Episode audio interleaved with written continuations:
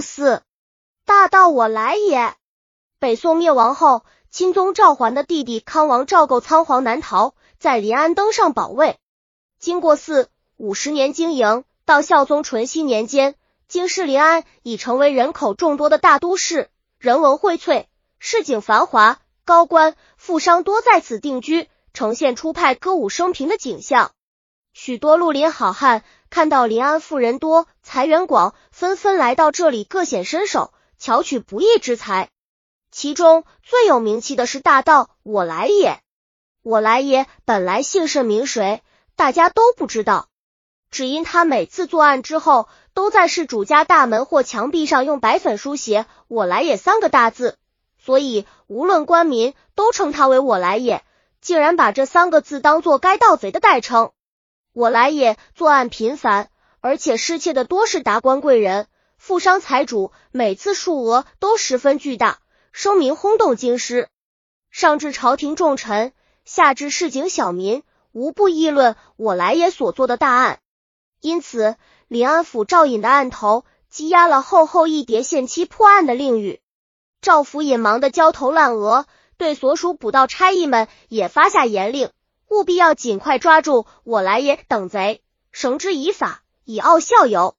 一天，几名差役抓来一个人。说这家伙深夜还在街上游荡，对付人家探头探脑，根据迹象判断，定是大盗我来也。赵福隐急忙升堂审问，但贼人坚决不承认自己是我来也，而且说他不是贼，本名周无病，刚来到京师，不知夜禁的规矩。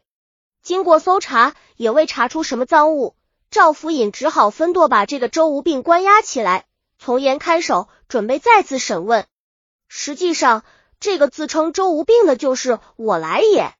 他心想，虽然这次因证据不足，赵府尹上不能认定自己的真实身份，但因做贼多年，黑道上难免有人认识。只要过一段时间，官府找到证据或抓住别的贼作证，就难逃法网了。当前最重要的是，必须让官府认定自己不是我来也。然后再想法脱身。经过仔细观察，他发现负责看守自己的狱卒李德贵是个贪财的人，就决定从他身上下功夫。那天晚上，当牢门外只剩下李德贵一人时，周无病小声对李德贵说：“我虽然做过贼，但不是我来也。今日不幸被人捉住，看来是命中注定，逃不过此劫。只求大哥你好好照看，我就是死了。”也忘不了你的好处。我被捉前，将五十两白银藏在西湖边宝塔第三层，你只要按我说的去做，就能拿到白银。李德贵心想，银子是不少，但宝奥塔乃佛门圣的，人来人往，我文怎能拿到呢？看来这盗贼在骗我。周无病看出李德贵不信他的话，就说明天晚上你款班时，装作去宝焦塔拜佛。点燃灯烛，在第三层静坐一夜。佛像的背后有一个洞，你可趁无人时拿出白银。第二天晚上，李德费依言来到宝塔，果然取回了五十两白银，心里非常高兴。次日值班时，偷偷给周无病带了一些酒肉，表示感谢。吃饱喝足后，周无病对李德贵说：“我有一批金银器物，装在里，在城内侍郎桥右边第六棵柳树下的水中。”你可以拿回家去。李德贵这次没有怀，但问道：“桥边一般说往来人很多，我怎么取啊？”周无病开导他说：“你让家人用箩筐装着衣服到桥下洗，暗中把瓮放入筐中，上面再盖上衣服，不就可以公开抬回家了吗？”李德贵按计而行，果然又得到了价值数百两白银的器物，越发高兴，闻带着酒肉搞劳周无病。过了几天，又轮到李德贵值夜班。二更时分，周无病低声对他说：“我有点小事，想出去一会，四更前一定回来，绝不会连累你。”不行，上面有严令，对你要严加看管。李德贵摇摇头说道：“你放心，我不会连累你的。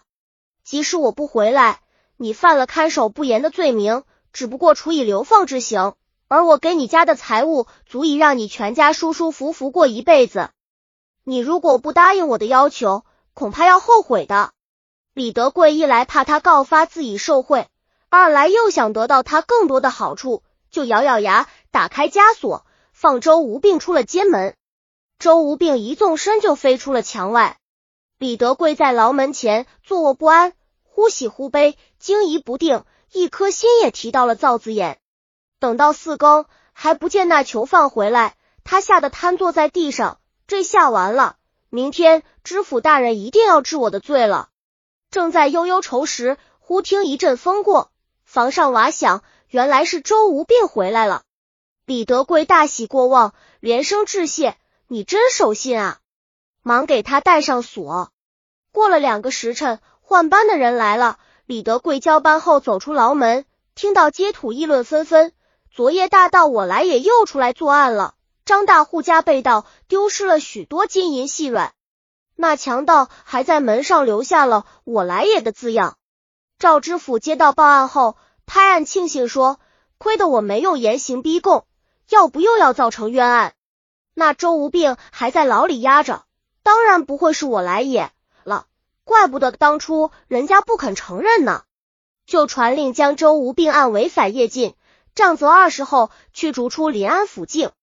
李德贵回家后，妻子告诉他，半夜时听见敲门声，我还当是你回来了，急忙开门，只见一个人扔进来两个包，一声没就走了。我就把两个包藏起来，等你回来后再处理。李德贵打开一看，里面全是金银等贵重之物，这才明白，原来周无病就是我来也。但事到如今。